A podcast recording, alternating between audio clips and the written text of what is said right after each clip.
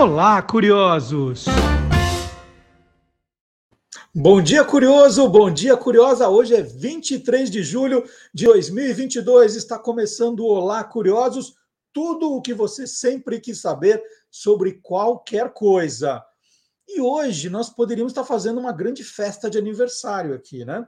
Com bexigas, brigadeiros, bolo, que mais? Cajuzinho, coxinha, empadinha, sanduíche de metro, carne louca, né? Porque o primeiro programa Você é Curioso, nos tempos de rádio, foi ao ar no dia 21 de julho de 2001.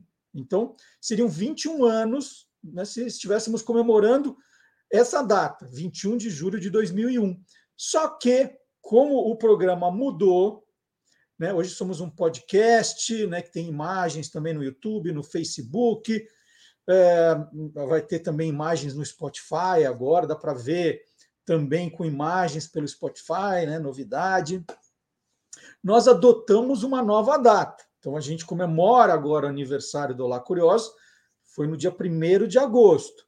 Então hoje nós vamos fazer um bolinho, nós, nós vai ter um bolo aqui para a gente comemorar.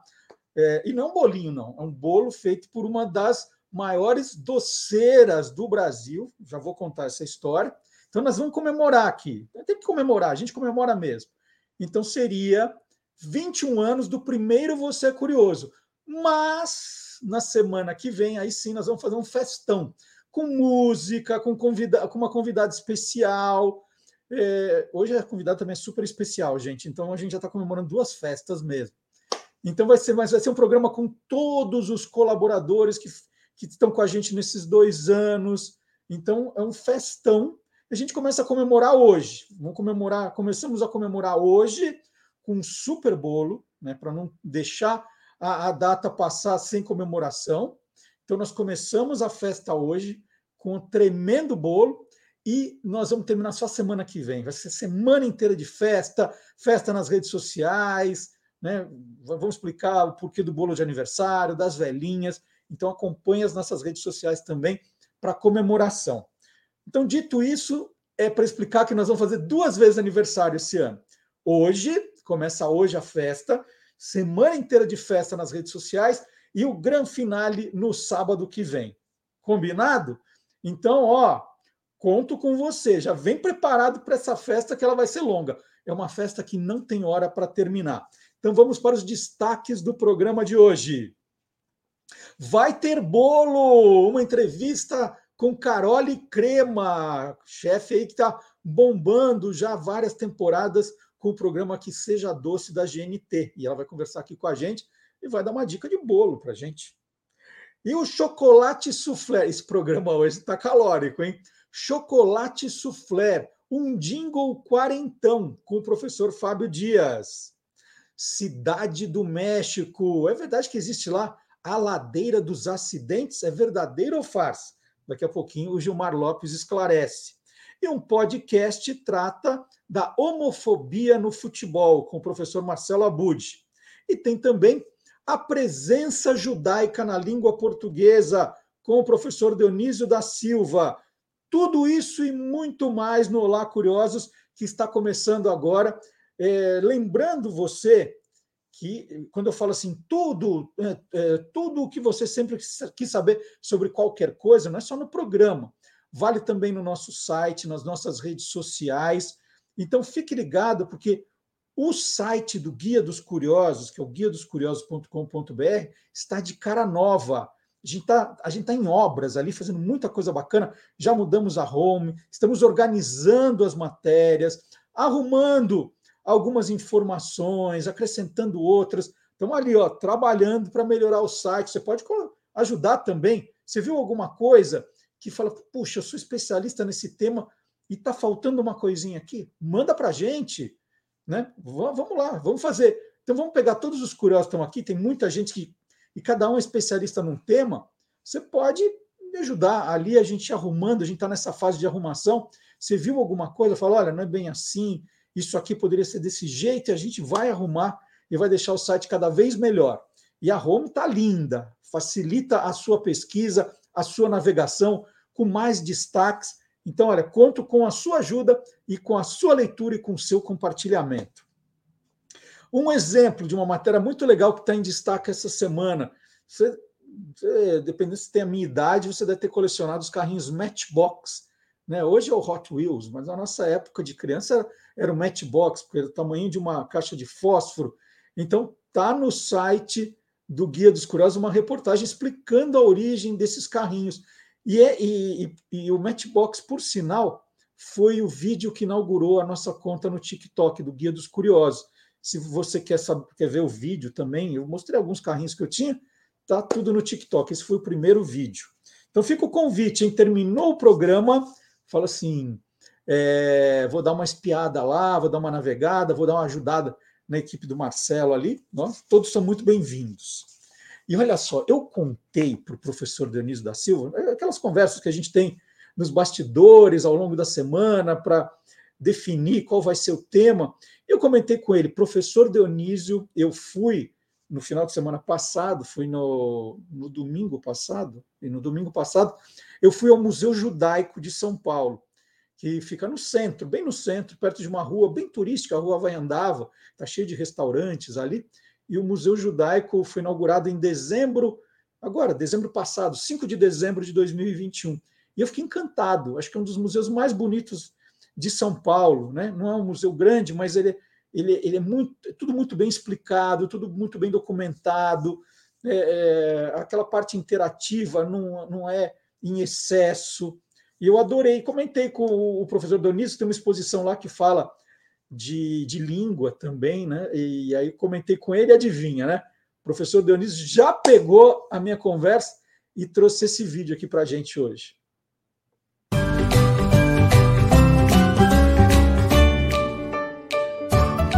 Palavra nua e crua.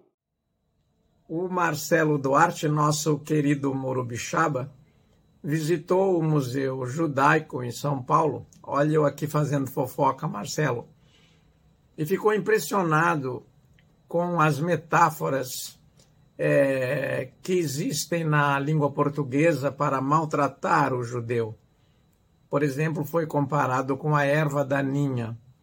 E nesta prosa aqui descompromissada, eu aproveito para lembrar que na língua portuguesa, nos dicionários de português, o verbete erva é um dos mais extensos da língua. Há centenas de palavras é, com a palavra erva. Para começar, nós tivemos o ciclo da erva mate no Brasil meridional, sobretudo no Paraná, não é?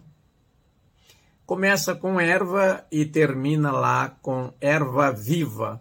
Mas entre o primeiro verbete erva e o último erva viva, há centenas de outros verbetes. E a palavra erva, eh, que foi comparada também no Evangelho com o joio, e deu uma curiosidade, não é? Porque o latim dizia lolium, mas quando foram é, grafar, como J tem som de I no latim, grafaram iolium com J e passaram a dizer jo, joio, jolium depois joio. E o hebraico está no português também com o insulto safardana, que era como, como era chamado o sefardita, habitante da Espanha, judeu espanhol. A Espanha era chamada de sefaradit, então deu sefardita. Gueto, que é uma palavra também que veio do hebraico. Lilith, a primeira mulher do Adão, que era a lua negra antes da Eva, não é? Que depois a Lilith casou-se com Lúcifer. Os nomes do demônio são, em geral, nomes judaicos, como Beuzebu, Satanás. É, e, e, e, também aparecem é, outras palavras que ficaram frequentes no português e bem conhecidos, como a Seldama, o campo de sangue, é, que foi o terreno comprado com as moedas com que Judas vendeu Jesus. Carole Crema está adoçando nossas vidas há 20 anos. Em 2002, ela abriu seu primeiro negócio na área de gastronomia, a doceria Lavi Andus, rebatizada depois para Lavi por Carole Crema, é onde ela está agora, gente. Carole estudou gastronomia em Londres e em Milão. Inventou o brigadeiro de colher e trouxe os cupcakes para o Brasil. Tem livros publicados, dá aulas de gastronomia e é uma excelente professora. E depois vou dar um depoimento sobre isso aqui na nossa conversa. E é jurada do programa Que Seja Doce, no canal GNT, que está em sua nona temporada. É mais que Velozes e Furiosos, segundo ela. E, além de tudo isso, a Carol é um doce de pessoa. Né? Vocês vão, vão perceber isso na nossa entrevista. Carole, bom dia. Como é que uma menina que tinha o apelido na infância de Pimentinha vira uma das doceiras mais famosas do país, hein? Pois é, Marcelo. Bom dia, obrigada pelo convite. Você sabe que eu sou sua fã é, e estou muito feliz de estar aqui falando com você. A pimentinha, ela era muito levada, ela ainda é muito levada, muito gulosa, e roubava a cobertura de todos os bolos. Então eu sempre, é, é, além de ser pimentinha, e o pimentinha por ser levada, eu também sempre fui muito formiga. Então devia é, ter juntado essas duas coisas. E aí fui virar doceira, é, numa, numa tentativa, é, é, na minha, na verdade, vontade de empreender há 20 anos atrás, quando eu ainda era chefe de cozinha, eu ainda sou chefe de cozinha, eu falo que eu estou virando confeiteira, estou chegando lá, e quando eu ainda sou chefe de cozinha, queria abrir alguma coisa, mas tinha muito restaurante de chefe em São Paulo. E aí eu ia ser mais, mais um né? E aí falei, poxa, doceira com é, chefe, com nome e sobrenome, não tem ainda. Então eu achei que fosse uh, comercialmente uma ideia bacana. E eu sempre gostei de fazer chocolate, mesmo sem saber muito. Então foi daí que veio essa ideia, que está aqui há 20 anos. Mas o mais louco, Carol, é que te conheço há bastante tempo. É, e, e, e engraçado que para mim a sua, a sua a vida começou como doceira. E aí, para fazer a entrevista, falei: não, eu vou ler um pouco da história da Carole, né? Para ver qual é o signo da Carole. É gêmeos, gente. gêmeos, é, gêmeos é, onde ela nasceu. Né? Aí, de repente, você tem uma história tão curiosa que veio antes, né? Porque você nunca pensou em, em atuar em gastronomia, né? Foi tudo muito por acaso. Conta a parte do turismo, né? Da tua vida no turismo antes de chegar nos doces. É uma coisa muito doida. Eu acho, é assim, eu não, eu não sei se eu. É, é, a minha história me faz acreditar muito, não em destino, acho que destino, essa palavra é muito forte, mas eu acho que assim, o que você foi meant to be, né? É, é eu, eu nasci para isso. E aí a vida, eu acho que a gente tem primeiro, né? Que deixar e, e, e estar, é, e se sentir, é, se sentir não, se deixar livre para fazer as curvas que a vida te apresenta. E eu acho que eu te, fiz isso meio sem querer, ou eu sempre tive essa coisa, e aí fui parar no lugar certo. Então a história é a seguinte: uh, eu estudava ciências sociais na USP, uma intelectual falida que nunca deu certo. E aí falei, poxa, eu preciso trabalhar. E fui trabalhar na agência do pai de uma amiga minha com turismo, representação. Eu era especialista em navio, uh, em vender passagens de navio, trabalhar com, com operação de cruzeiros marítimos. E aí me encantei pelo turismo e achei que isso ia ser minha vida. Né? Eu, eu fiquei alguns anos, que acho que no todo uns 4, 5 anos com turismo ou mais, e eu achei que ali era meu. Isso vai ser minha vida. Maravilha. Aí, no terceiro ano de sociais, eu parei, porque aí eu falei, bom, gente, realmente não é isso. Então, é, é para essa área, eu vou para o turismo. E fui estudar hotelaria, que na época era ainda uma, uma carreira, uma profissão nova. Fui para hotelaria, estudar hotelaria, trabalhava com turismo para ganhar dinheiro, né? E aí, quando eu me formei, eu tinha dinheiro na caixinha e queria morar fora. Aí fui conversar com as pessoas da área e tal, e falei assim, ó, é... falei, ó, o que, que eu posso fazer? Eu tenho esse dinheiro na caixinha, quero ir para fora, e aí me indicaram catering, alimentos e bebidas, que na verdade, eu falei, ah, tem a ver com tem a ver com hotelaria. Peraí que eu preciso dar um oi aqui, porque aqui a gente você não pode sentar aqui. é, que a gente não sabia, não existia a palavra gastronomia. Né? Eu falei, ah, alimentos e bebidas é legal, complementa hotelaria, que complementa turismo. Eu sou uma pessoa que eu não sou nem dinheirista, nunca fui, nunca soube nem ganhar dinheiro, e, e nem ambiciosa no mau sentido, mas eu sempre fui é, de pensar, bom, tá, se eu estou no turismo, eu vou estudar hotelaria, que é novo, que é diferente, isso vai me diferenciar. Aí, da hotelaria, eu vou estudar alguma coisa que não tem no Brasil, que era cozinha. Então, eu sempre tive esse olhar de falar, bom, o que, que eu posso fazer para me diferenciar? Porque a gente sabe que o mundo é uma selva de pedra, né? Então, foi assim que eu fui parar na cozinha. E aí eu chego num curso que eu não sabia nem direito o que era, porque eu sou uma geminiana com um ascendente aquário bem louca, que primeiro eu vou, depois eu descubro o que, que tem lá. E aí eu tinha que pôr aquela roupa que eu achava que eu recebi e pendurei, porque eu achava que era uma roupa de gala, que era uma doma, era uma roupa da formatura. Pendurei no armário, fui para a escola, já tomei uma bronca no primeiro dia e fui destrinchar frango, que eu nunca tinha pensado na vida. E depois de dois, três meses, é, vivendo intensamente, né? É, porque aí eu estava lá e eu falei, bom, tá, entendi o que é, é uma loucura, é novo, não tem nada a ver com o que eu achei que era, mas agora vamos jogar e entender isso legal. E eu hoje não consigo pensar em fazer outra coisa na minha vida. Então é muito doido, né? E o jornalismo? Você fez um pouquinho de jornalismo também. Você só falou de ciências sociais, mas você Sim. se arriscou. Gente, eu fiz um ano, Marcelo, é, e foi aonde eu conheci a minha melhor amiga, a paixão da minha vida, Gabi, é, aonde eu tive contatos, histórias maravilhosas, mas eu fiquei só um ano, porque é, eu sou é, eu sou de 73, quase 50 anos, e eu tenho e, e a, a, minha época de faculdade foi aquele a época do Collor, então tinha uma politização, uma politização que ainda era muito nova, né, uh, estudantil e tal, e a, onde era uma escola privada que eu fazia jornalismo e fazia na pública o as sociais à noite.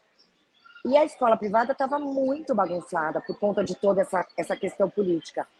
E aí eu achava, e aí eu com a minha veia, sem, é, bicho grilo, e, e, e, da época, dizia assim, ah, eu estou pagando essa universidade que, que, parava toda hora, que tinha um monte de coisa tal, e, e tinha um... não era tão legal quanto era sociais, aí larguei, sei lá, larguei.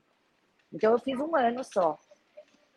Hoje, Carol, a gente ouve muita gente que começou nessa área de doce falando assim: ah, eu fazia receitinha na minha casa, aí eu servia para as minhas amigas, elas gostavam, falava assim: ah, você tem que vender, começava a vender, aí depois abriu o negócio. No teu caso, não, você resolveu abrir o negócio e aí foi, foi aprender a fazer os doces?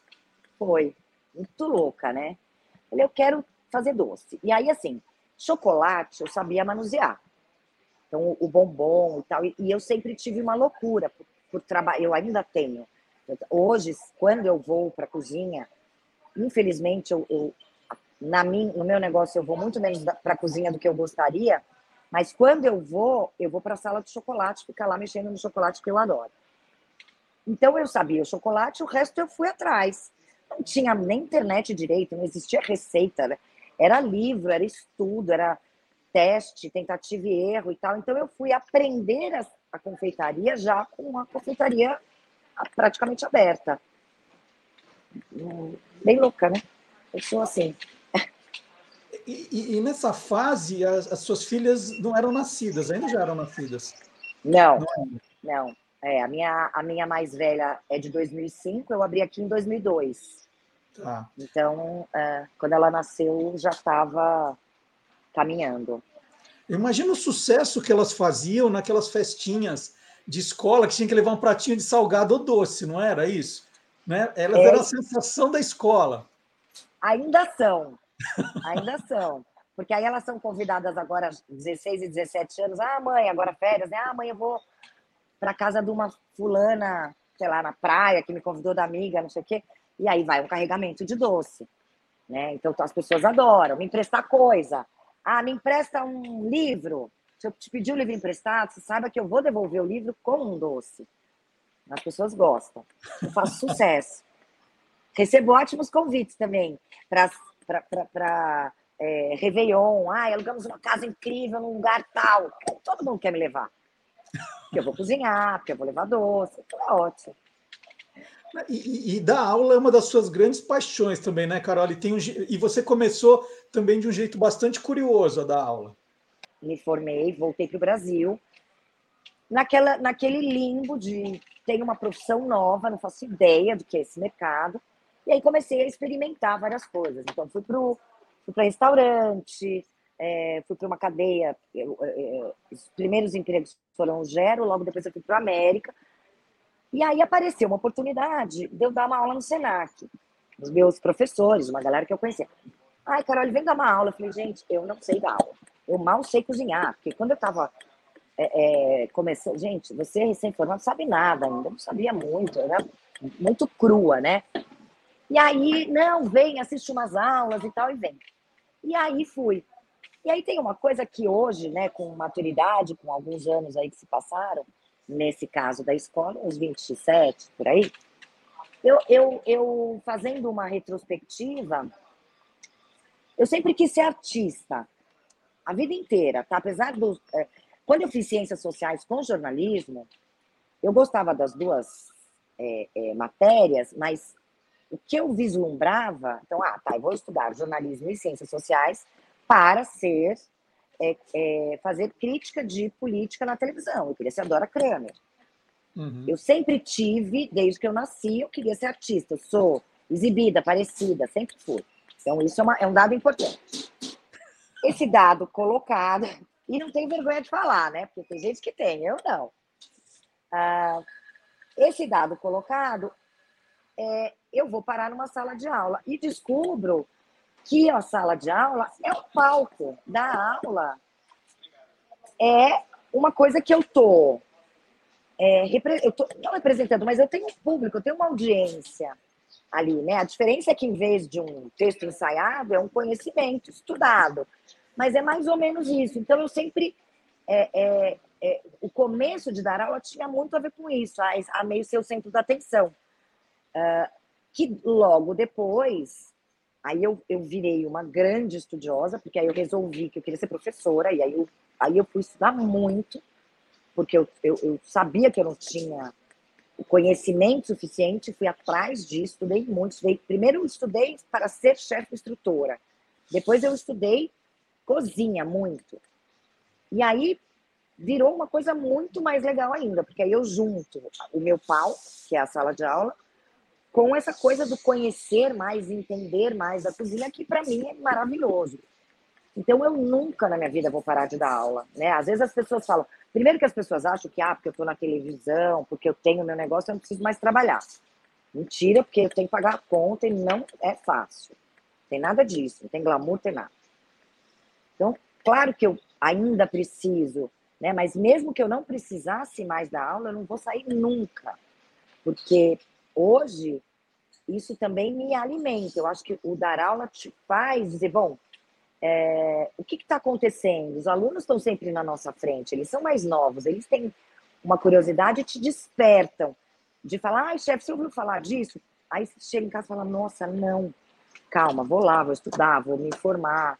Eu acho que eu tenho muito isso através das aulas e, e também através do programa, que é maravilhoso, que eu tenho o privilégio de conhecer um bilhão de confeiteiros que tem no Brasil que estão escondidos e que a gente, graças a Deus, pode dar um pouco de, de luz e que chegam, às vezes, com uma preparação que eu olho, como eu disse, não sou confeiteira, estou virando e eu falo, gente, eu nunca vi isso na minha vida, que genial. E aí vou descobrir, então eu acho que isso te alimenta, né? Me deixa, me mantém sempre rolando. Então agora eu queria fazer aqui a, a parte do, do depoimento, né? É, que dois meses antes da pandemia eu fiz duas aulas de, de culinária, não era gastronomia, era de culinária, que tinha que aprender a fazer arroz e ovo, com a Carole. E foram aulas tão especiais, tão maravilhosas, que isso me salvou durante a pandemia, porque ir para a cozinha passou a ser aquele momento do, de resguardar a saúde mental. E a Carole é uma super professora, gente. Se vocês olhassem a técnica dela abrindo ovo com uma mão só, É um negócio fantástico. E, e, e, e, assim, mas eu tenho que te dizer, Carole, é, que salgado é bem mais fácil do que fazer doce, porque eu comecei com os salgados, que eu me viro.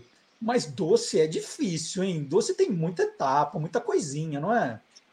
Ah, não sei. Depende do doce, mas o salgado é um pouco mais intuitivo. O salgado, é, como está ali acontecendo na panela, você consegue transformar né, ao longo. O doce, somente um bolo, uma torta, pôs no forno, acabou, tem que fazer.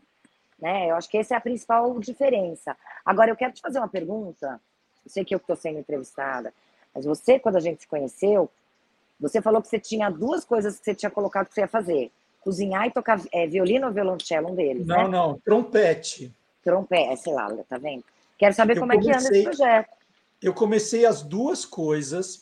Eu fiz um ano do trompete, mas aí eu tive um problema de hérnia de ato e o meu médico proibiu porque forçava demais. É. Aí eu entrei para um coral. Aí começou a pandemia, parei o coral. Mas eu, eu, eu fiz um ano de trompete, tentei até fazer uma. Sabe aquele final de ano que você tenta se apresentar? Foi um fiasco. Mas a culinária eu continuo. Né? Ah, tá Agora bom. eu já estou fazendo Precisa bolo de voltar, então. chocolate. Já estou fazendo Vamos voltar a fazer aula. Agora, É. você, por favor, fica ligado na programa, nas minhas aulas, nas programações de aula, e toda aula que você quiser vai, porque eu vamos, vamos trabalhar isso. Então, eu já estou fazendo red velvet, bolo de chocolate, eu estou evoluindo para o doce, mas é o mais difícil. Agora, é assim, né, eh, Carole? Tem uma história engraçada, que a gente está falando da dificuldade de fazer o doce. Agora, às vezes, até quando não dá certo, pode dar certo, não é o caso do brigadeiro de colher? Aham. Me É, conta. contando muito esse caso, é muito maravilhoso. Na verdade, eu não inventei o brigadeiro de colher, eu só fui a primeira pessoa que comercializou. Eu tive essa, essa pira e botei para vender, uma coisa que a gente come em casa desde que a gente nasceu, né? Por que, que aconteceu isso? Porque eu comecei a vender brigadeiro e eu não acertava o ponto do brigadeiro. Às vezes ele saía muito puxa-puxa, às vezes ele esborrachava, e o ponto do brigadeiro era uma inconstância na minha vida que eu não acertava. Aí um dia eu estava em Campos do Jordão e vi numa coisa, sei lá, um restaurante dessas coisas mineiras, um, uma- um bolzão, assim, um aquário, cheio de um doce, abóbora, sei lá, que a pessoa, sei lá, o cliente pedia, ela pegava uma colherada e servia. Falei, gente, eu vou vender brigadeiro assim.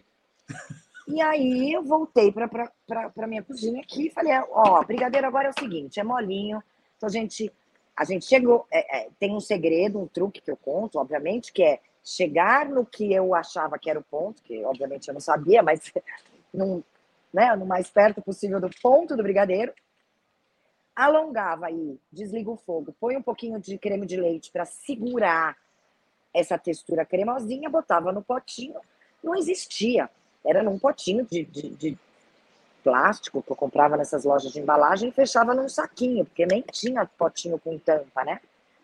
E virou uma febre, uma loucura. Então, acho que foi uma das sacadas mais legais assim que eu tive. Eu tenho o maior orgulho disso.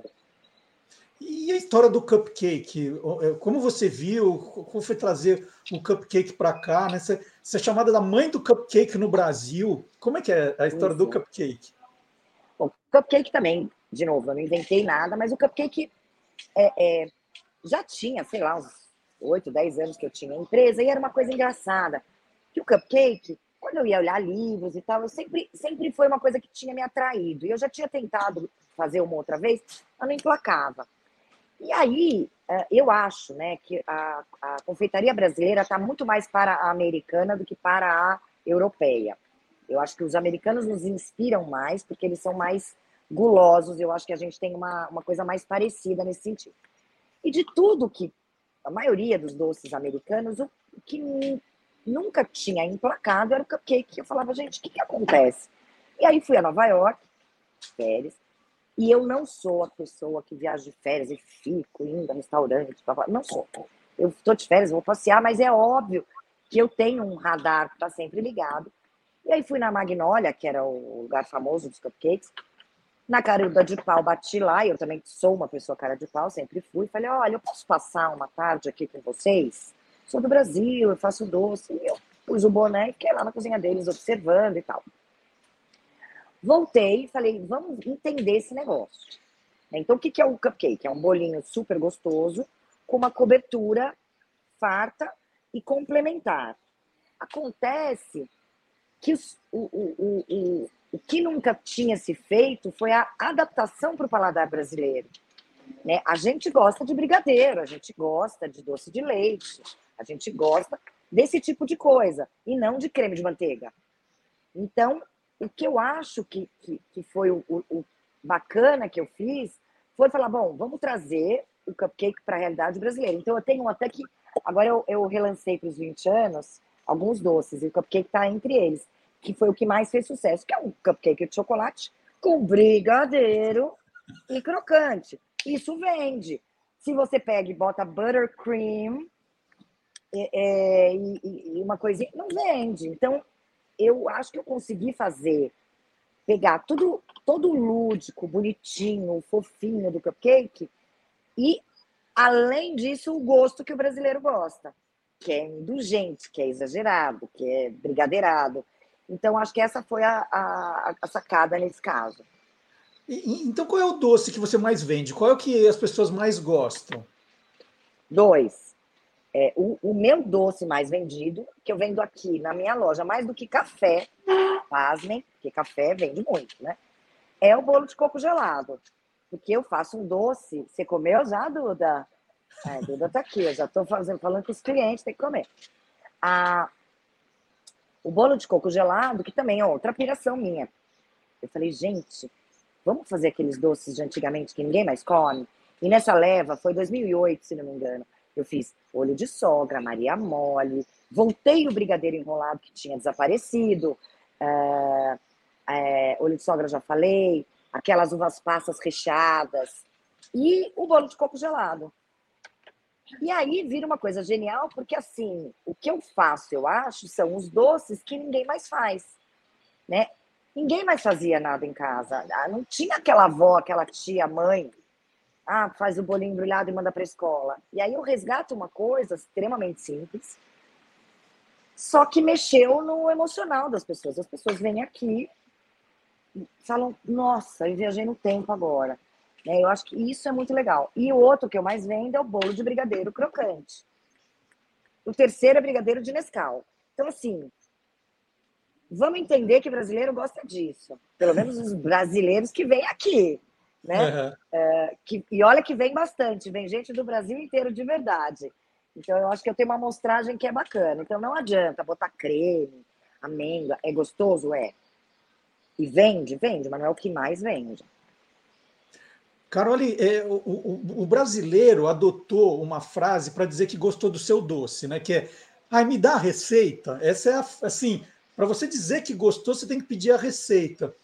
Quando as pessoas te pedem a receita, você passa a receita do, do, dos doces ou tem segredos aí no Lavi por Carole Crema? Não tem mais segredo nenhum. É, eu não acredito em segredo, porque é isso, eu sou professora e eu acho que a generosidade é uma coisa que está em mim também nesse sentido. Eu passo qualquer receita. É claro que às vezes a pessoa me pede no direct, escuta, me dá uma receita. Aí, às vezes eu não consigo atender todo mundo nesse sentido, mas a minha receita de bolo de coco, por exemplo, se você der um Google, você vai achar. E é a própria receita. É exatamente o que é. Então não tem nada é, é, escondido, vamos dizer, né? Então eu passo sim a receita, porque eu acho que o que. E aí também eu acho que 20 anos como professora, é, 25 já, professora um pouco mais, é, eu, eu, eu já vi assim, você dá os mesmos ingredientes, a mesma receita, o mesmo forno para quatro, cinco pessoas, os resultados são diferentes. O bolo da Carole é a Carole que faz. Tem, tem a ver com o, o forno que eu uso, o jeito que eu sei lá. Não, não vai ficar igual. E é o da Carole. Então, eu acho que eu também, eu também tenho uma tranquilidade. É, eu fui muito copiada, ainda sou muito copiada. E eu acho isso ótimo.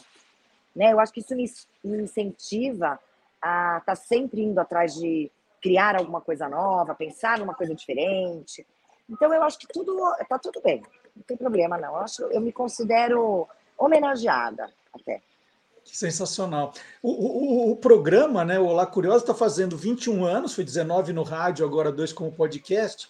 E aí eu, eu, comentei com você, né? Falei assim: não, então a gente tem que falar de bolo, porque todo aniversário tem bolo. No seu aniversário, dia 8 de junho, qual foi o bolo que você escolheu?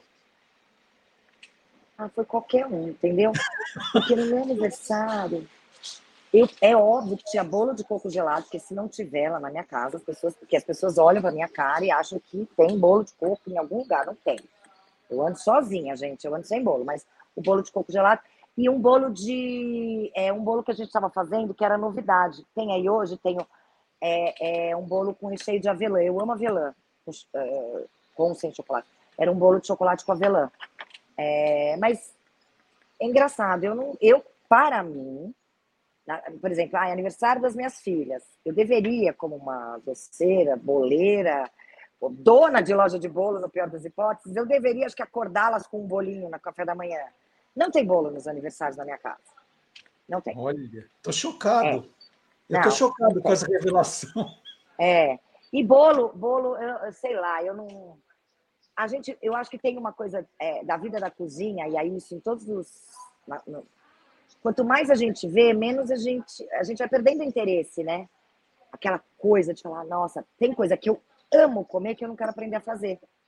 Porque aí eu vou perder essa, essa mística, sabe? Minha tia tem um restaurante argentino, né? Ela faz uma panqueca de maçã com amêndoa. Ai, que é um negócio que assim eu, eu sonho com a panqueca da, da, do, do restaurante. E às vezes ela, eu tô lá ela fala, Carol, vamos ali aprender a fazer? Eu falei, tia, a hora que eu aprender a fazer essa panqueca, primeiro, se eu fizer duas vezes na minha casa, acabou o encanto. Né? Então eu acho que tem um pouco disso. Mas que sensacional. Carole, vamos contar então, né? A loja Lavi por Carole Crema. Não chama mais Lavi, chama Não. só Carole Crema agora. Carole é. Crema agora. Só. Então, é. Fica só na Carole. Rua da Consolação, no Jardins. Isso. O número é 31661 e eu estou na esquina com a Alameda Tietê. Então é certo. Consolação com Tietê. Tem uma árvore linda na frente, que é muito doido, que eu estou aqui há 20 anos e aí, às vezes as pessoas falam: Nossa, eu nunca te vi, porque quando eu mudei para cá, essa árvore que hoje já passou a casa de dois andares, de tão grande, ela era, sabe aqueles gravetinhos da prefeitura? Uhum. E agora ela é uma coisa magnânima depois de 20 anos. Então eu estou aqui, tem uma árvore na frente, a gente tem uma janelinha, se você quiser vir com o seu pet, você toma café ali pela janelinha, não precisa, é, é, tem aguinha para o seu pet. A gente também está em todas as plataformas é, de delivery aí, iFood, Rappi, Uber Eats, e no site que também entrega, não, obviamente, bolo de coco não, mas chocolates, alguns doces, a gente manda para o Brasil inteiro através do carolecrema.com.br. Sensacional. A Carole também está nas redes sociais e dá aula na, na escola da Vilma Covese, na escola Vilma Covese, em Pinheiros. Continua fazendo os cursos, dá sempre para entrar na programação e ver quais são as aulas da Carole. E, e, o que seja doce, nona temporada, como é que está o, o, programa? Conta pra gente. Pois é, o programa é um sucesso, a gente escuta muito, desde o do pessoal do canal, e eu percebo, a gente percebe isso. É uma das maiores audiências da TV fechada hoje, e é um grande sucesso. Então agora a gente, daqui a um mês e pouquinho, devo entrar em estúdio para a nona temporada, que é uma delícia. Sensacional. Então, em breve muito... vou ter o canalzinho no YouTube bombando, bombando, bombando. Qual, qual? Carole Crema. Estou começando agora. É, vamos levantar isso e fazer um negócio bem legal. Então, em sua homenagem hoje, Carole, agradecendo demais a sua conversa, a sua entrevista, eu vou fazer o que você sempre prega. No almoço de hoje eu vou começar pela sobremesa, que afinal de contas a vida é curta, né? Exatamente. Começa sempre pela sobremesa que é melhor. É isso. Carole, super obrigado. Obrigada, e querido. aqui no Olá Curiosos agora nós vamos provar que o mundo inteiro é curioso e doce também. Vamos ver? Vamos.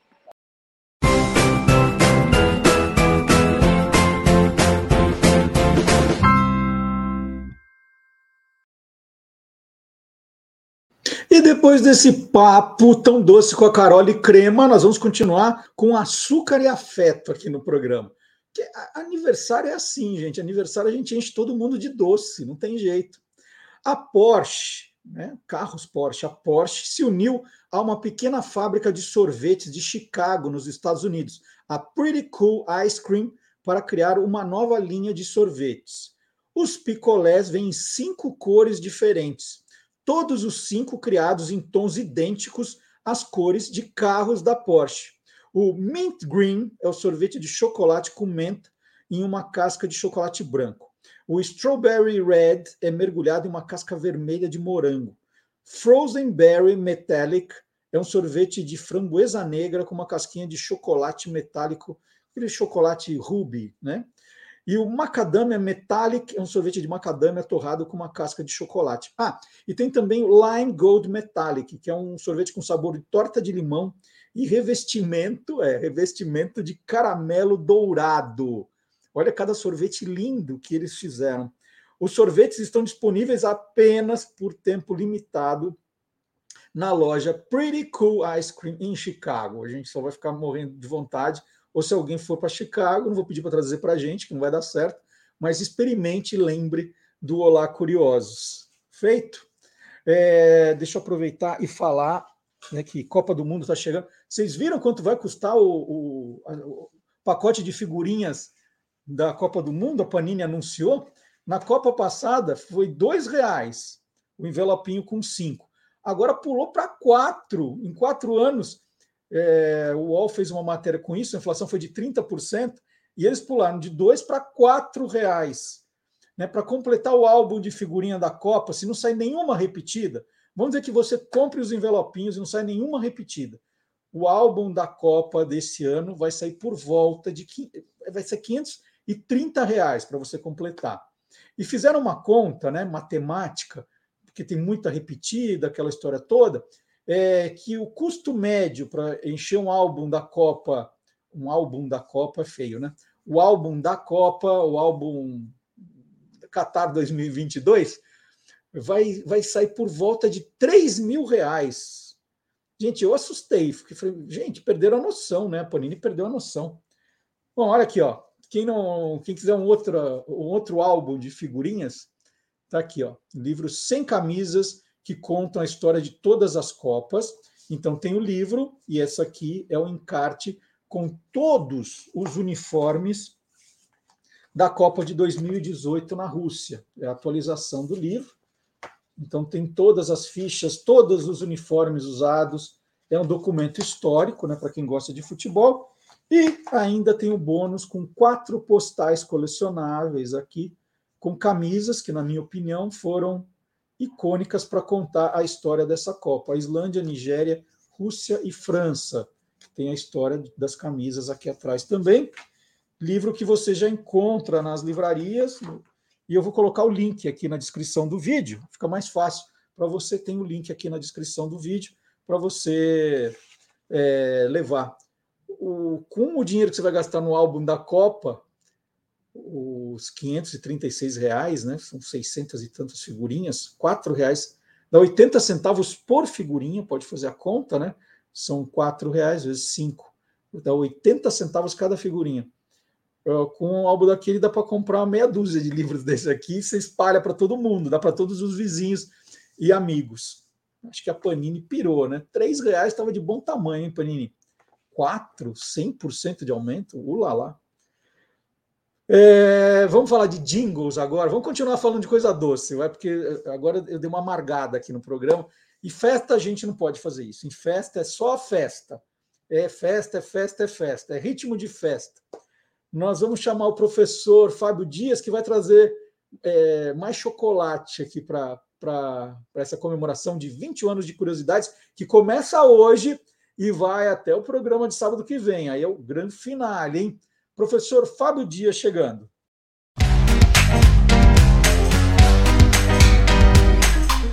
Clube do Jingle. Buscando ampliar sua linha de produtos, em 1981, a Nestlé lançou no Brasil um chocolate que já fazia grande sucesso em outros países, Soufflé. Como o próprio nome em francês sugere, era um chocolate aerado, cheio de bolinhas de ar. E ele era completamente diferente de tudo que existia no mercado até então. Justamente por causa disso, a Norton Publicidade agência responsável pelo lançamento do produto, criou um slogan chocolate diferente. Para o jingle que ia embalar toda a campanha, foi convocado Edson Borges de Abrantes, o passarinho, que, tendo, em, tendo em mãos essas informações e esse slogan, teve uma sacada ótima de esticar o nome do produto quando ele era cantado. Então, soufflé virou soufflé. E justamente nos comerciais, quando essa parte era cantada, o chocolate levitava e ia para as mãos de uma moça. Mas o comercial que lançou o produto no Brasil tinha ainda outras sacadas mais interessantes. primeira delas era utilizar para o, para o lançamento do produto asa delta, que também era um esporte que era novidade naquele início dos anos 80 aqui no Brasil. Só que a asa delta era, tinha toda a, a logo do produto é, pintada, né, impressa nela, e fazia justamente uma composição mostrando as pessoas é, consumindo o chocolate e a asa delta flutuando, justamente para, de maneira subjetiva, sugerir a leveza né, das bolinhas de ar que o chocolate tinha. E, além disso, o Edson Borges de Abrantes teve uma sacada muito legal na hora de gravar o jingle, que enquanto a melodia era cantada contando as características do, do chocolate, a leveza que ele tinha, a harmonia por trás era assobiada de maneira bem sutil, mas que ajudava também a passar essa sensação de leveza e desse sopro de ar que o chocolate trazia. Vamos assistir o comercial de lançamento de Soufflé no Brasil, direto de 1981.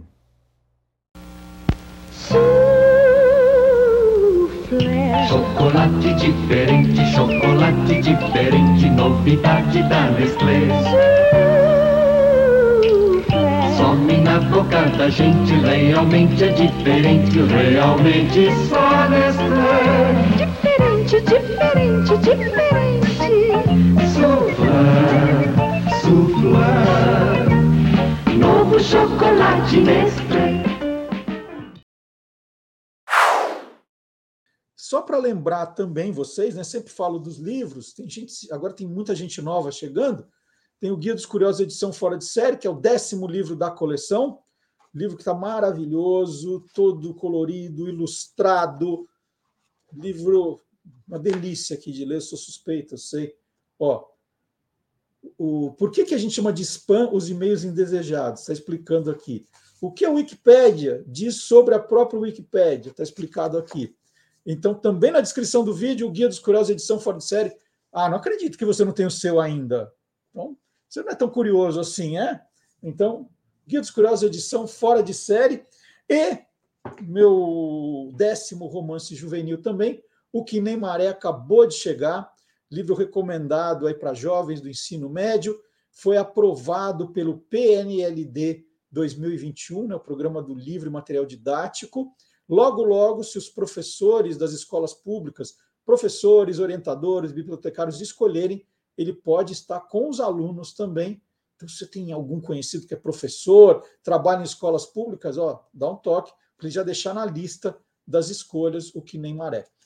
Também está o link aqui, se você quiser ler, né, fica o convite. É um livro que trata de cyberbullying, é um livro que trata de racismo, xenofobia, é, notícia falsa, primeiro amor, primeiro trabalho, né? Um garoto de 17 anos que está passando por esse turbilhão de coisas. E eu tenho um aqui em casa, né? Estou insistindo para ele ler também, acho importante. Ele prometeu que vai ler. Aguardemos. Deixa eu virar a, a folha aqui do meu roteiro. É, tem essa novidade no podcast agora que o, você pode escolher no podcast se você quer assistir com vídeo também, né, no própria, na própria plataforma do podcast, ou se quer continuar ouvindo só áudio. Né? Nós somos um podcast que tem a opção de vídeo também. Então você fica à vontade para escolher. E nós estamos nas plataformas Spotify, Deezer e SoundCloud. Você também escolhe a plataforma que você gosta mais, baixa o programa, pode ouvir a hora que você quiser, onde você quiser, fazendo uma comida, fazendo um esporte, fazendo compras, viajando. Fica o convite, então, para você acompanhar o Lá Curioso. E tudo o que nós fizemos nesses dois anos estão lá guardadinhos para você. Então, já são 1.500 vídeos selecionados. Né? Tem todos os programas, os colunistas separadamente também. Você pode escolher, procurar.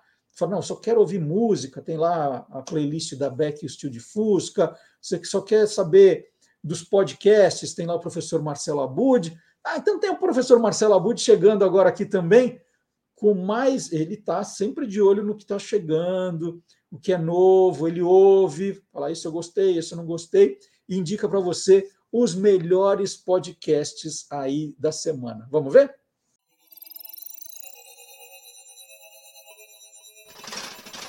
Hoje pode.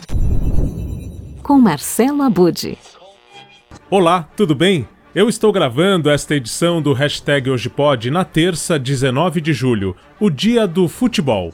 A data homenageia o Esporte Clube Rio Grande do Rio Grande do Sul, time que foi fundado em 19 de julho de 1900 e é o primeiro registrado como clube de futebol no Brasil. Mais de 100 anos depois, ainda há barreiras que não foram vencidas neste campo. Uma delas é quando um jogador de futebol é hostilizado por sua opção sexual. Está mais do que na hora de virar esse jogo, e é aí que entra na área o primeiro podcast narrativo criado pelo Globo Esporte, o Nos Armários dos Vestiários. Já pensou jogar futebol e não poder ser você mesmo? Nem todos os desafios do futebol são vencidos em campo. Tem muita história ainda guardada no armário. No podcast Nos Armários dos Vestiários, você acompanha a investigação sobre homofobia e machismo dentro do futebol brasileiro. A cada episódio vamos conhecer algumas histórias de jogadores, árbitros e outros profissionais do futebol, oferecendo um importante panorama sobre o tema. Ouça no GE, Globoplay e em outras plataformas de áudio.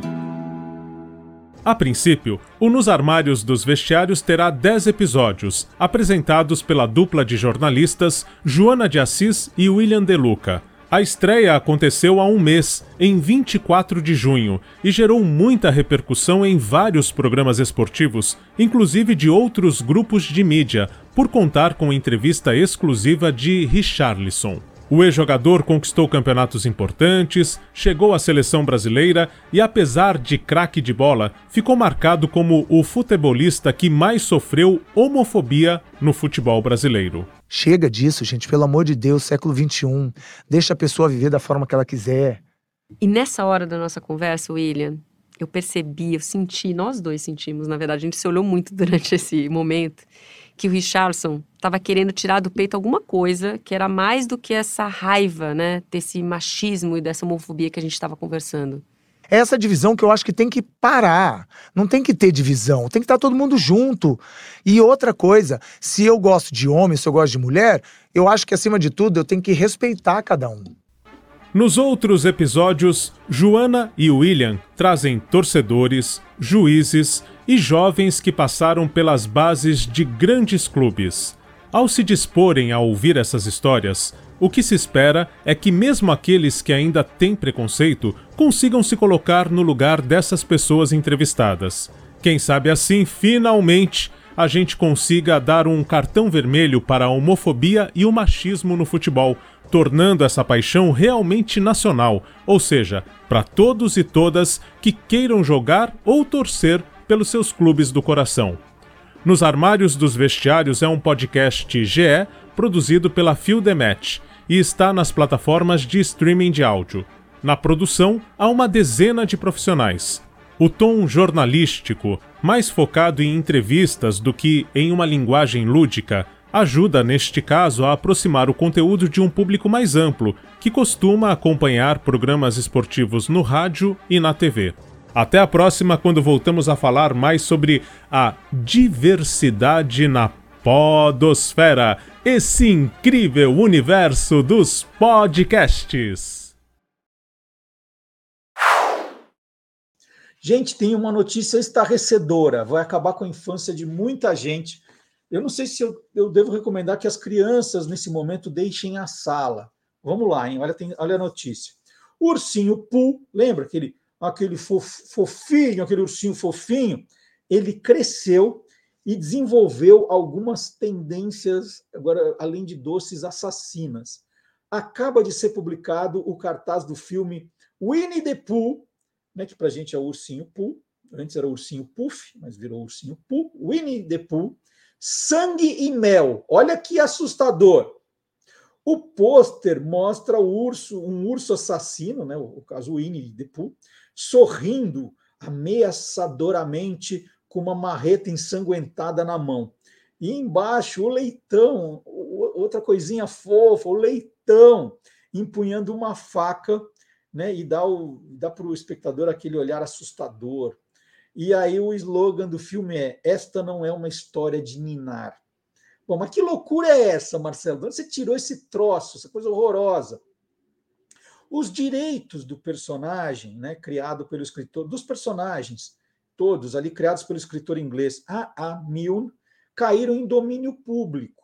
O que quer dizer que qualquer estúdio, até mesmo os filmes de terror, né, no caso desse, podem adaptar as histórias sem pagar nada por isso. Agora não tem mais dono, é de todo mundo. Se você quiser aí criar um, livro do ursinho Winnie the Pooh, pode é, fazer filme, documentário, sem pedir direito para ninguém, pode.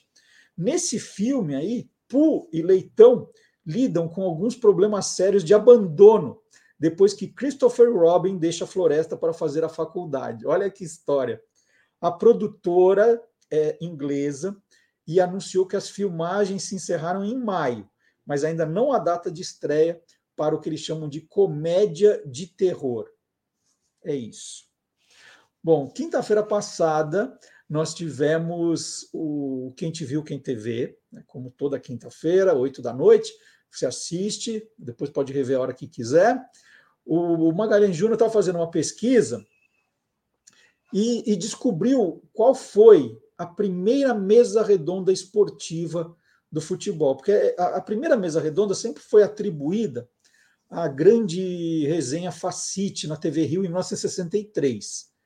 Né? Talvez nesse formato, né, que ali pode até ser, mas o Magalhães Júnior descobriu que ela veio bem antes disso, dez anos antes, já se usava o termo e já existia essa história de jornalistas ali discutindo futebol, com convidados, né, gente do esporte. Então, isso é de 1953 e o Magalhães Júnior contou no Quem Te Viu, Quem TV da quinta-feira passada. E nós selecionamos um trecho desse programa, não é o programa inteiro, hein, gente? É um trecho do programa, só para fazer cócega na sua curiosidade. E aí você pode acompanhar o programa no canal do YouTube do Guia dos Curiosos, tem todos os programas guardadinhos para você. Então, canal, YouTube, Guia dos Curiosos, você procura em playlists e procura o programa que você quiser ouvir. Então vamos lá um trechinho do Quem Te Viu, Quem TV, primeira mesa redonda do futebol. Do, é, primeira mesa redonda, não do futebol brasileiro, da televisão brasileira. Vamos ver.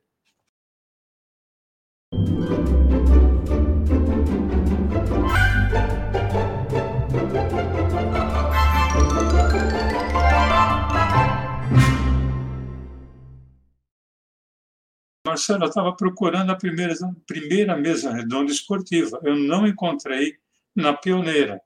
Eu fui hum. encontrar onde? fui encontrar na TV Record. A primeira mesa redonda esportiva aconteceu em 11 de novembro de 1953. Era um programa que já buscava atenção a respeito da Copa do Mundo que aconteceria no ano seguinte, na Suíça, 1954, comandado por Raul Tabajara. Uh, o próprio Raul Tabajara, aí já no ano seguinte, 19 de janeiro de 1954, faria uma mesa redonda falando a respeito da Copa do Mundo. Ele trazia para debater o técnico da seleção, Zezé Moreira, que foi quem comandou a seleção na Copa de 54. E aí, Marcelo, a TV Record parece que pegou gosto pela, pela mesa redonda, pelos programas de debates. Tanto que no ano de 1954, ela tinha mesa redonda, programa de debate a semana inteira. As segundas e sextas era uma mesa redonda de política, comandada pelo Murilo Antunes Alves às quartas e quintas, veja bem, Marcelo, era um programa de debate, uma mesa redonda, falando de cinema e teatro. Era comandado por Alberto Ruschel e Miroel Silveira. E às terças-feiras, um programa de debate sobre a Copa do Mundo, ali com Raul Tabajara. Que sensacional. Em 1955, ela mudou um pouco de nome, ela se chamava Tribunal Esportivo. Em 1958, eh, tinha um programa de mesa redonda sobre boxe. E no, no próprio 1958, uma mesa redonda eh, debatendo sobre a Copa do Mundo que aconteceria na Suécia. O, o Maguia TV Paulista nessa história toda, assim, não, é, não, não, entrou também nessa seara da, das mesas redondas de futebol ou, ou, de algum outro assunto? Como é que era? Ela, ela teve, sim, um dos primeiros programas de debate que ela teve, debate esportivo. Né?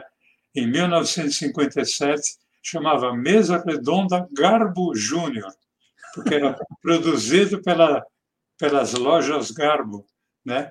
e falava do. Era uma, um debate sobre jogos intercolegiais de 1957, um programa, aliás, em que a mesa não era nem redonda e não, e não tinha sequer mesa, porque todos os debatentes ficavam sentados ali numa espécie de um sofá, todos enfileirados. Era mesa redonda só, só no nome. Bom, Magalhães, o que não falta é história, né? E nesse programa também, o que não falta é história. E a história vem aqui com o professor Vard Marx.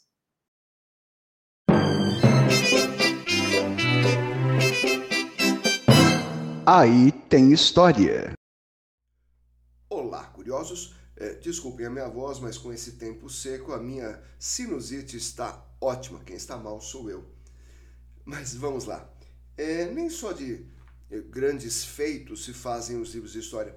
Na verdade, os erros, as mancadas, as grandes besteiras trazem curiosidades bem divertidas, embora muitas vezes trágicas, em meio aos nomes e datas super importantes. Vem comigo que eu te mostro como aí tem história. Para começar bem do comecinho, vamos lá para a antiguidade. Havia ali no Oriente Médio um país muito rico e poderoso chamado Lídia, onde hoje é, é a Turquia, ali uma parte da Turquia. Segundo nos conta Heródoto, o pai da história, no século VI a.C., o rei Lídio era Creso, e depois de muitos atritos com o Império Persa, ele mandou um emissário até o oráculo de Delfos, na Grécia, para fazer a pergunta: o que acontecerá se eu invadir o Império Persa? A resposta do oráculo foi: se você invadir a Pérsia, um grande império será destruído. Bom, depois de uma dica dessa, é claro que ele invadiu. E é claro que o grande império destruído foi o dele. Pois é, Creso foi o último rei da Lídia que terminou engolida pela Pérsia. Tem uma outra que é lenda. Hoje em dia, durante muito tempo foi é, anunciada como verdade, hoje a gente sabe que é lenda.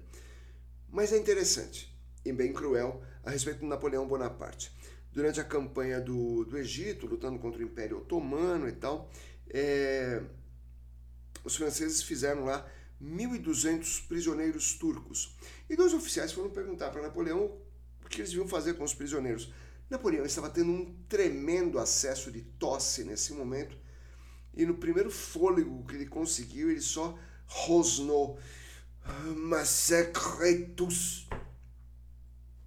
Ou seja, oh, maldita tosse, né? Tosse danada. Só que os oficiais entenderam massacretus, que significa massacre todos. E assim 1.200 prisioneiros teriam sido executados. Mas como eu disse, hoje a gente já sabe que isso daí é lenda. Mas o mesmo não se pode dizer da campanha da Rússia. Sim, Napoleão, em 1812, decidiu invadir o Império Russo. Ele não levou em conta o longo caminho a percorrer entre a França e a Rússia. Não levou em conta as doenças pelo caminho, muitas doenças. Não levou em conta o próprio exército russo que ia se defender, evidentemente Mas o pior de tudo, ele desprezou o principal militar russo, o general Inverno. E assim ele saiu da França com mais de meio milhão de homens e voltou com uns 27 mil soldados. Aliás, esse foi mais ou menos o mesmíssimo erro que Hitler cometeu mais de um século depois, com o mesmo resultado. Hoje sabemos que o famoso dia D, a invasão aliada da Europa, não, não teria talvez sido tão bem sucedido se os alemães não tivessem quebrado a cara antes lá na Rússia. Aliás, obrigado, camaradas. Ou melhor, spasibo, Tavarit. E a imprensa, naquela pressa de dar a notícia, também colabora bastante nesse assunto. Essa aconteceu no Brasil, com grande colaboração das agências internacionais. Em 1958, o Papa Pio XII estava bem mal de saúde. E os principais jornais e veículos noticiosos de todo o mundo já tinham preparado a notícia da morte. A biografia, fotos de infância, uh, os seus principais feitos, etc., como fazem com qualquer figurão. Pois bem, um belo dia veio a notícia: morreu o Papa. Uma grande rádio aqui do Brasil botou o seu locutor para dar notícia, o Papa isso, o Papa aquilo, etc. Aí veio a retificação de uma das tais agências. O Papa tinha entrado em coma. E agora? Bom, o locutor foi para frente do microfone e, com aquela voz pesada, disse: Lamentamos informar que o Papa não morreu. E tem um outro, para terminar de maneira mais leve, é, Dom Pedro II, numa viagem, tinha torcido o pé, tinha um acidente qualquer, e desceu do navio apoiado em duas muletas. O jornal tascou lá, Sua Majestade desembarcou apoiado em duas maletas. Droga, tá errado. No dia seguinte, fizeram a correção.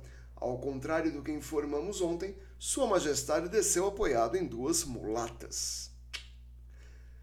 É isso.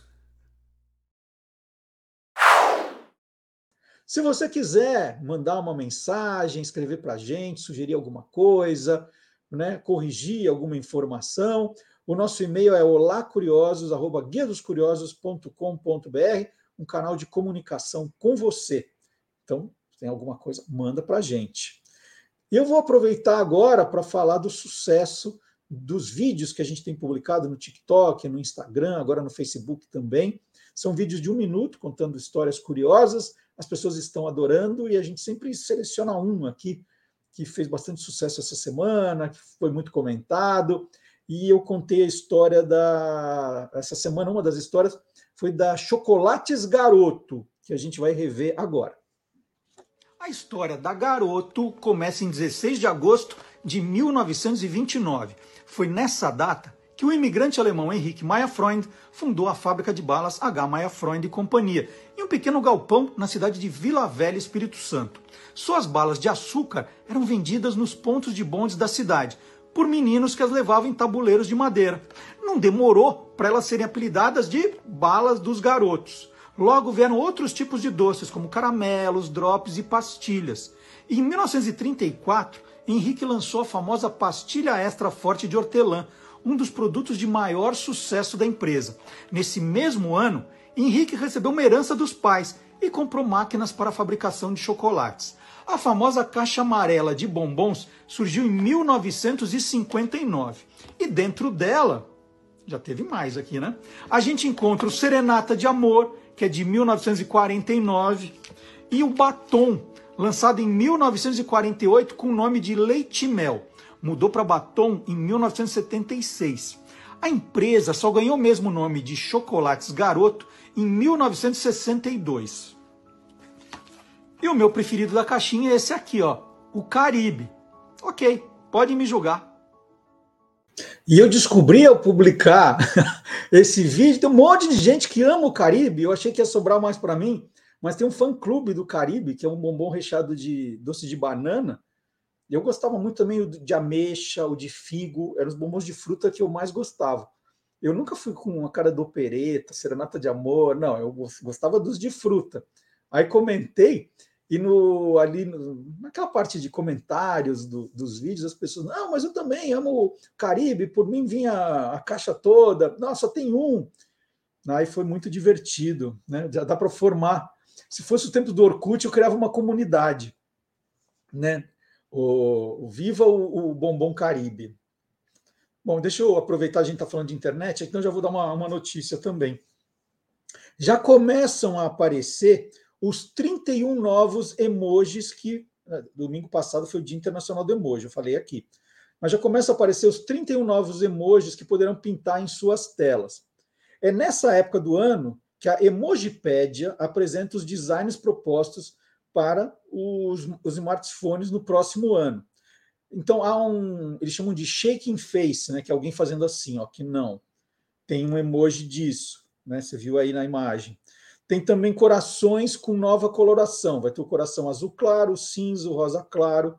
2023 também deve trazer as mãos esquerda e direita empurrando, né? Aquela aquela imagem do alguém empurrando assim as mãozinhas juntas. É, são cinco tons de pele. Aí para cada pele conta um emoji. Entre os bichos novos há um alce, um burro, um ganso, uma água-viva.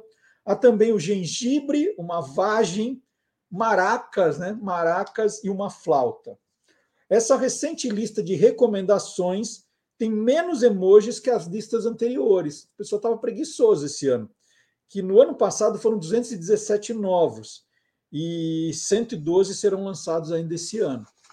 O consórcio Unicode, que padroniza os designs de emojis para as telas, ainda terá que aprovar a lista.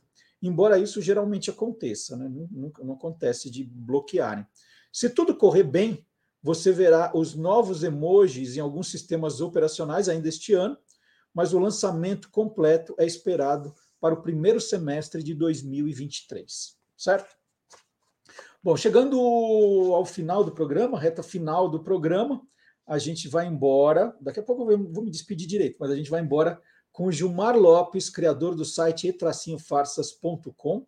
O Gilmar está há 20 anos fazendo esse trabalho aí de checagem de fatos, quando não existia esse termo, combatendo as fake news quando ainda não havia esse termo, e muito orgulho de ter o Gilmar ao nosso lado há bastante tempo. Então vamos terminar esse, essa primeira parte. Sabe, sabe quando você está assistindo o jogo de mata-mata, que o narrador fala assim: ah, é um jogo de 180 minutos. O nosso programa hoje é mais ou menos isso: é uma festa com duas partes. Está terminando o primeiro tempo da festa. Sábado que vem tem o segundo tempo. Mas antes de falar disso, vamos assistir qual é a curiosidade que o Gilmar Lopes traz para a gente hoje?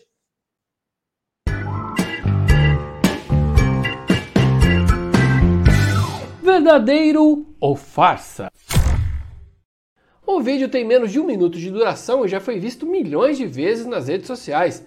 Ele mostra uma ladeira onde ocorrem vários acidentes de carro. É, um carro batendo no outro, carro batendo numa casa, a dona da casa escorregando. Eu sei que tem muitos acidentes acontecendo nesse vídeo. E é claro que um montão de gente entrou em contato querendo saber: será que esse vídeo é real, hein? Será que isso é verdadeiro ou farsa? É verdadeiro! O filminho é real e reúne vários acidentes ocorridos em dias e horários diferentes numa rua lá na Cidade do México. Aqui no Brasil, esse vídeo voltou a ficar famoso depois de uma postagem feita pelo perfil GeoPizza lá no Twitter. Essa rua se chama Paso Florentino e fica na região de Álvaro Obregón, lá no México. E olha só que curioso isso. Em maio de 2021, uma equipe de reportagem foi lá ver de perto como é que é essa ladeira e durante a gravação da reportagem, um acidente aconteceu atrás do repórter. Olha que perigo. Ao que tudo indica, essa ladeira ficou famosa em maio de 2021, quando todo mundo ficou sabendo da existência dela e do perigo que ela oferece. Aí as autoridades locais tiveram que tomar atitudes, né?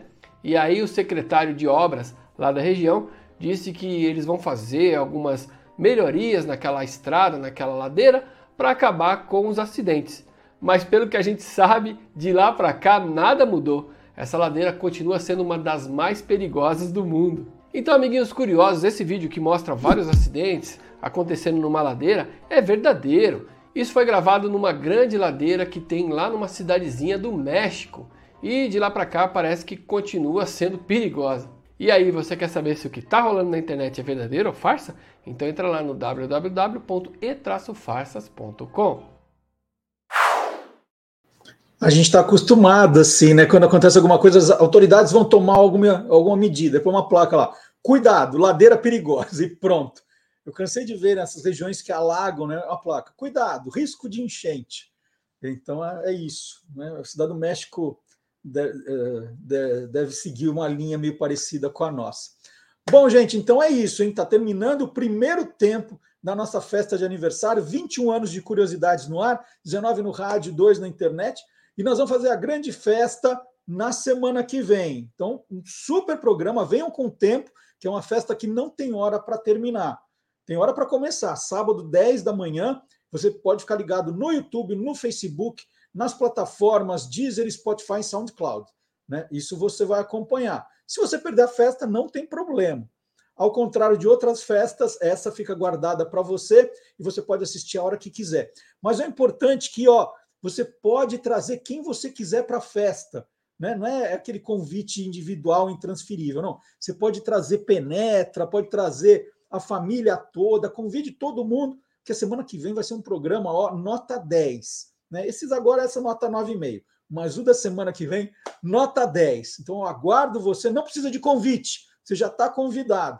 Então, sábado que vem, 21 anos, é, é, juntando tudo: rádio internet. Você vem? Antes de ir embora, não esqueça de deixar o seu joinha, não esqueça de deixar o seu comentário e espalhe, espalhe. Todo dia tem gente na internet que fala assim: Poxa, por que terminou o programa de rádio? Fala, não terminou, só não está na rádio, mas hoje é podcast, está no YouTube, está no Facebook. Gente, vamos espalhar hein? e traga todo mundo. Em festa, traga as caravanas. Caravanas para a festa de aniversário do Olá Curioso semana que vem. Tchau, gente. Ó, já vou começar os preparativos agora, hein? Todo mundo, estou esperando todo mundo. Tchau.